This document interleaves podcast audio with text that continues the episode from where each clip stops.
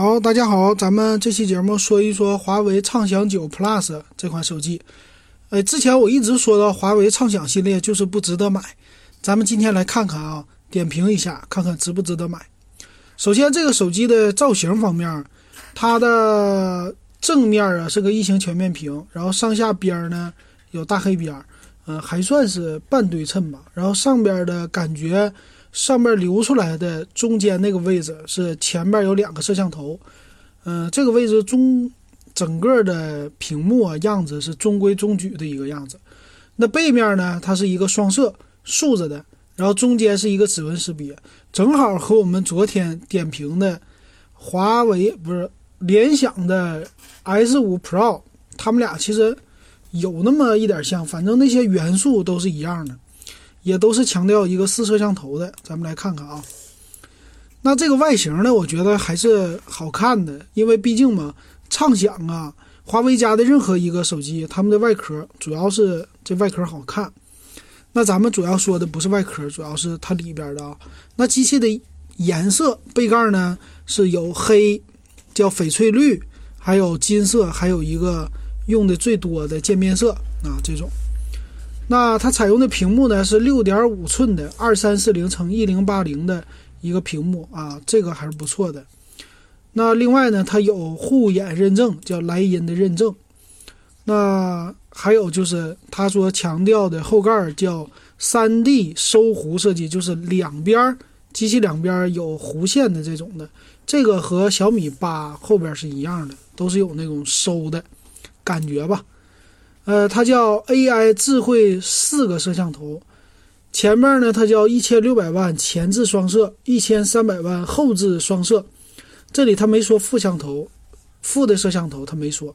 一会儿咱们在详细参数里看一下它的副摄像头。那前置呢？他说它有什么逆光啊，然后各种什么蝴蝶光啊这些都行，然后三 D 人像啊这些也都行哈，说的很好哈。呃，另外呢，叫什么手持防抖超级夜景，这个它的宣传文案呢，看起来是和他们最新的 Mate 二零做起来都是一样的。以后基本上都是宣传夜景好，前景呢也很好啊。这个 CPU 呢，它是麒麟七幺零的 CPU，是有 GPU Turbo 的技术，所以现在麒麟的七幺零定位是和骁龙六六零来拼的。所以它的售价也不会太高，高到哪去？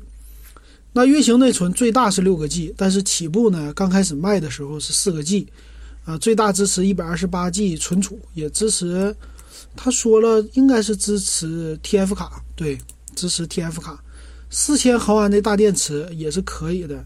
然后有他们家，呃，叫海森的一个五点零的生产技术，这是他一直有的。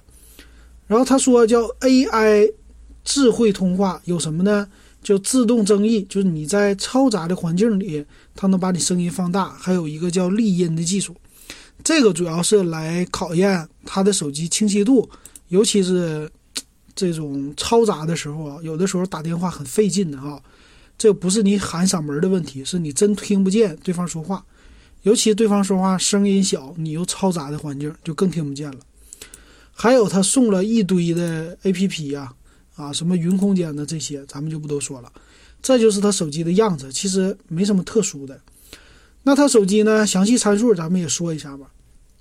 首先用的麒麟七幺零的处理器，那麒麟七幺零处理器是代替原来的麒麟六五九的，可以说它未来呀，这是第二款手机。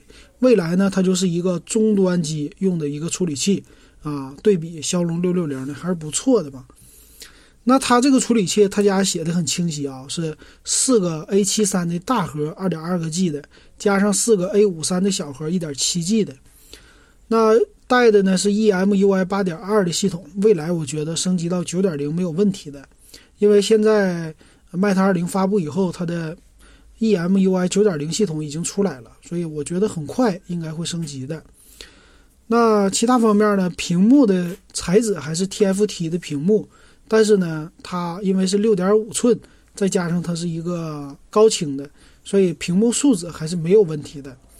呃，内存呢是四个 G 起，然后存储也是六十四 G 起，支持 TF 卡，最大支持到四百个 G 的 TF 卡。那四个摄像头，哎，这回玩的又是这样的了啊！它是前置主摄像头，就是前置副摄像头啊，说错了，前置一千六百万加两百万，然后主摄像头呢一千六百万那个是 F 二点零光圈，后置一千三百万加两百万 F 一点八光圈。你说这个四摄像头呢，它就是为了两百万，就是为了取虚化的作用的啊。还有呢。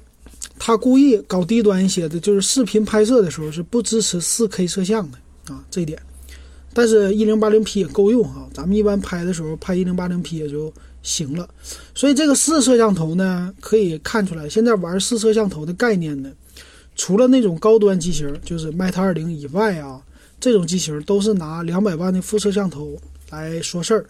这个去年咱们点评的时候啊，他们家发布的机器就有这种四摄像头的。也是叫 nova 系列，对吧？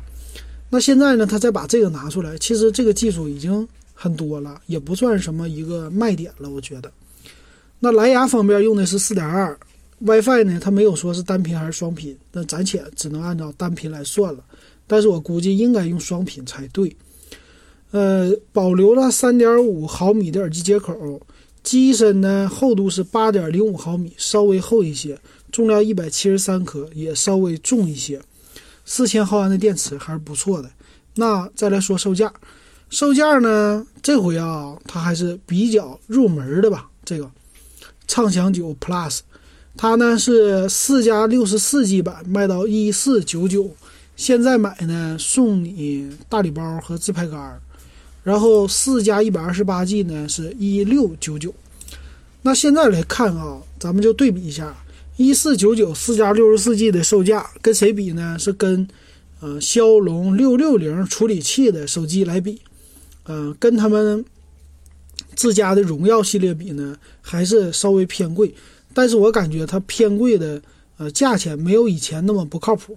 我觉得如果你喜欢的话，花一四九九，或者呢，它要是现在，因为它赠的优惠券比较多嘛，力度比较大。如果你特喜欢的话，刚开始买反而还是有优惠一些的，比如说送个自拍杆儿，然后叫什么三千七百元优惠包，还有前一千名晒单送一个移动电源，这种的呢还是行的。但是整体这机器也用起来和骁龙六六零的手机的体验来说，那我还是觉得就他们家的荣耀系列和小米呀，包括。呃，最新出来的 OPPO 和 vivo 啊这些手机啊，相比的话，它的竞争力其实不强的。但是呢，比他们家之前的定价好多了。所以这个呢，可以作为一个备选机，但不是一个首选机型啊。因为备选的只是说啊，我喜欢华为这品牌，或者说有的人因为他不知道配置，没有详细的看配置，只是去了，只是去了店里吧，啊，一眼就相中了，一眼的话就觉得。第一眼看外形就觉得还还不错呀，这机器有什么七幺零的处理器，是不是骁龙啊？啊，有可能就这么被忽悠以后买了啊。但是还行，坑的不多。呃，值不值得买？最后说一句，我觉得论性价比方面不值得买。好，那咱们继续。呃，这期的点评咱们到这儿，继续能看出来华为畅享还是呃有进步。